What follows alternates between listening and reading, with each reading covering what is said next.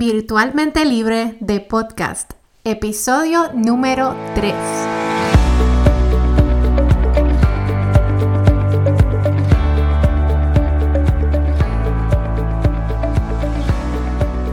Bienvenida a Virtualmente Libre de Podcast.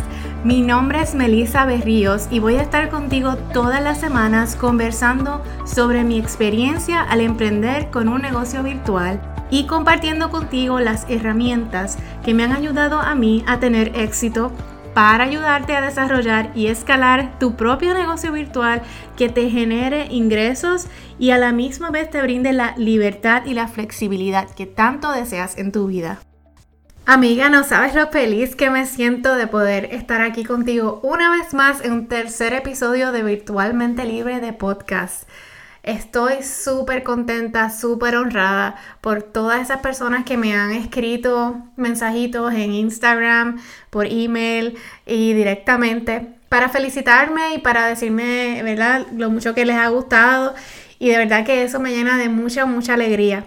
Si tú eres una de esas personas y te gustaría de alguna manera contribuir y apoyar este hermoso proyecto, te invito a que vayas a iTunes y nos dejes una reseña o un review. Esto nos ayuda a mejorar nuestro ranking en la plataforma y así podemos llegar a muchas más mujeres y muchas más personas para que se puedan beneficiar de todo este contenido. Muchísimas gracias a todas esas personas. Bueno, y en el episodio de hoy vamos a hablar sobre el negocio de una asistente virtual. ¿Y qué es un asistente virtual? Bueno, te voy a dar la definición de acuerdo a la Asociación Internacional de Asistentes Virtuales.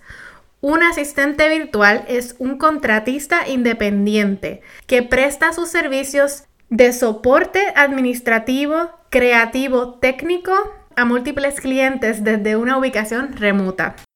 Toda persona que tenga unas destrezas o unas habilidades específicas adquiridas a través de la experiencia o formación académica o ambas puede ser un asistente virtual. Y bueno, como te había mencionado en el episodio anterior, el término asistente realmente se puede prestar para la generalización de que una asistente virtual es exclusivamente un asistente administrativo o una secretaria pero realmente no es así. Hay muchos tipos de asistentes virtuales o VAs. En el término en inglés es Virtual Assistant, se, le, se les llama en abreviación VA. Y cada VA tiene una especialización o en un nicho específico. Por ejemplo, hay asistentes virtuales que se dedican exclusivamente a gestiones administrativas, otras se dedican al manejo de las redes sociales, otras se dedican a escribir, a, proveer servicios de copy, copywriting para otros negocios. Otras asistentes virtuales tienen, eh, se encargan de mantenimiento de páginas web y de blogs. Tenemos las community managers, marketing specialists como eh, especialistas en mercadeo en la internet, project managers, hay algunas que se especializan solamente en dar servicios de contabilidad o ayudar en el bookkeeping, lo que es llevar los libros a los negocios. Recientemente conocí un grupo de, de VAs aquí en la Florida que se dedican exclusivamente a ayudar personas que se dedican al real estate. O pues realmente una VA puede hacer una combinación de muchas de esas especialidades. Y realmente pues es algo que cada cual decide qué es lo que le apasiona, en qué son buenas y qué es lo que les gusta más hacer. Y ellas pues crean sus propios paquetes de servicios alineados con eso y con ¿verdad? el tipo de cliente con el que desean trabajar. Una pregunta que me han hecho anteriormente es ¿cuánto dinero puede ganar una asistente virtual? Y bueno, pues yo lamento decirte que no hay un cookie cutter o una fórmula específica de cuánto gana un asistente virtual. Realmente esto es muy variable y cada asistente virtual o cada profesional virtual cobra de distintas maneras. Una de las maneras que las asistentes virtuales cobran es por hora. Casi siempre vemos este caso en las asistentes virtuales que están, eh, que se promocionan, por ejemplo, en um, Upwork o Fiverr, que realmente pues están empezando o son personas que son del extranjero y cobran en realmente por hora. En Estados Unidos el rate mayormente de una principiante comienza como en 15 dólares la hora, pero llega, puede llegar como hasta los 25 dólares la hora eh, dependiendo en la tarea que está, esté haciendo. Ya una asistente virtual que tiene experiencia o que es una persona que tiene una expertise en unas tareas específicas y en, el uso de ciertas tecnologías, pues ya esas asistentes virtuales cobran más por hora en un rango como de 30 a 50 dólares la hora o más, dependiendo ¿verdad? del expertise de esa persona. Otra manera en la que se cobra es por mensualidad fija, la cual es realmente ellas ¿verdad? deciden qué servicios van a ofrecer por ejemplo, si es un asistente virtual que se dedica al manejo de las redes sociales, pues ella te va a hacer una, propuesta con un paquete mensual de cuántas publicaciones te va a hacer por mes o por semana, cuántos mensajes va a contestar eh, en, tu, en el inbox de tu página, si va a incluir la creación de anuncios en Facebook, de anuncios en Instagram, si va a crearte la estrategia o si solamente va a hacer ¿verdad? Lo que la estrategia la creas tú y ella la, va solamente a implementar. Va a depender, ¿verdad? Ella va a incluir todas esas cosas y va a ser más bien una propuesta basada en tareas que ella va a realizar por mes, en lugar de cuántas horas va a trabajar por mes. Otra manera de la que ellas cobran es por proyecto. Por ejemplo, las asistentes virtuales que se dedican a crear una página web o un sales page o un landing page o crearte un funnel para un, producto digital que vayas a promocionar, pues ellas te van a cobrar un fee por esa tarea específica y es un proyecto. Y los proyectos pueden ser desde bien pequeños hasta un proyecto que dura muchos meses en la creación de ese proyecto. Así que cada cual pues crea una propuesta y cada ¿verdad? contratista cada cliente va a llegar a un acuerdo de las tareas que van a hacer, los proyectos y lo que se va a cobrar por ello. Bueno, y ahora mismo tú me estás escuchando y quizás te haces la pregunta, bueno, yo soy un buen, un buen candidato o una buena candidata para convertirme en una VA. Y si esa pregunta la tienes presente ahora mismo, te voy a dar par de hints de cómo tú puedes determinar si tú puedes comenzar un negocio de VA o no.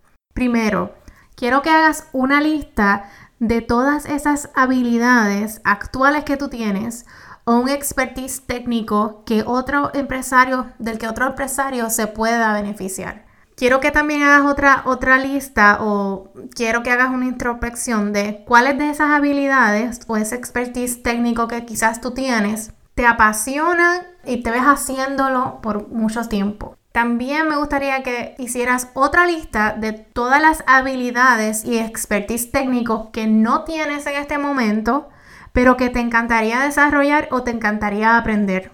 Y si en ese descubrimiento tú te das cuenta de que hay algún expertise técnico o una experiencia que tú tienes que sí puede ahora mismo realmente ayudar a otros empresarios a mejorar sus negocios o hacerlos más eficientes, pues tú puedes empezar a comenzar un negocio de asistente virtual, no lo tienes que hacer full time, pero puedes comenzar ofreciendo esos servicios a personas que ya tú conoces y ir construyendo un modelo de negocio que te, se acomode a tus necesidades y que puedas en algún momento escalar hasta llegar a no tener que trabajar full time en, tu, en el trabajo que tienes ahora mismo y puedes dedicarte full time a hacer lo que te gusta y hacerlo remoto desde tu casa. Si te interesa aprender más de cómo, puedes comenzar un negocio de asistente virtual más en detalle, esto ya es un episodio que yo haría exclusivamente para hablar de esto, ya que tomaría mucho tiempo los pasos que hay que seguir.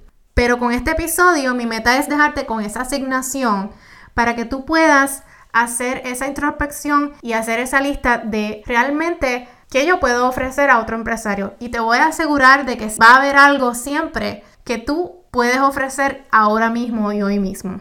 Otra pregunta que me han hecho es, ¿cómo yo puedo contratar un asistente virtual? Quizá eres una empresaria que necesita ayuda o quizás, ¿verdad? Estás en una situación en la que el tiempo no te da para hacer todo lo que tienes que hacer. A lo mejor ya eres una empresaria y tienes muchos clientes que te toman muchísimo tiempo y ya no puedes ni siquiera tomar más clientes porque no tienes el tiempo para hacerlo y necesitas delegar, necesitas alguien que te empiece a ayudar.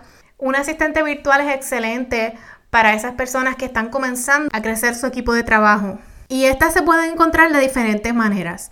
Hay algunas plataformas online que ya tienen un sistema de como un inventario de asistentes virtuales en donde uno puede ir y poner un job description, hacer un como decir una aplicación de empleo y ellas pues van aplicando.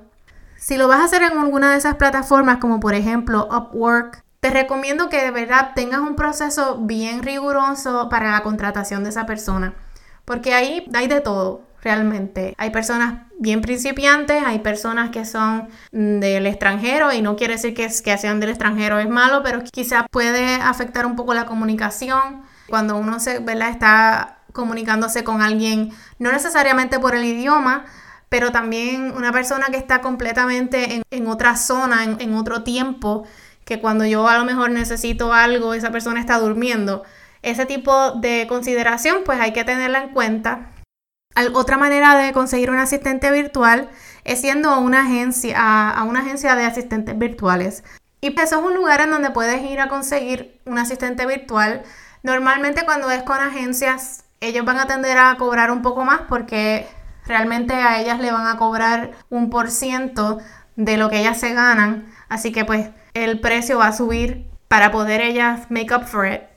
Y la última manera, y es la que yo recomiendo para buscar un asistente virtual, es por referencia. Realmente si tú tienes algún, conoces personas que actualmente utilizan asistentes virtuales, vale más una recomendación de una persona que yo conozco y que yo tengo confianza, que me dé una recomendación de una persona que, que sé que me va a hacer un buen trabajo y que viene recomendada. Bueno, y hemos llegado al final de este episodio. Te acabo de explicar realmente qué es una VA, cuáles son los distintos modelos de negocio que existen dentro de la industria de las VAs y cómo puedes determinar si te puedes convertir en una de ellas. También te expliqué cómo puedes contratar una VA si así lo deseas. Espero que este episodio te haya ayudado a aclarar dudas con respecto a los roles de un asistente virtual.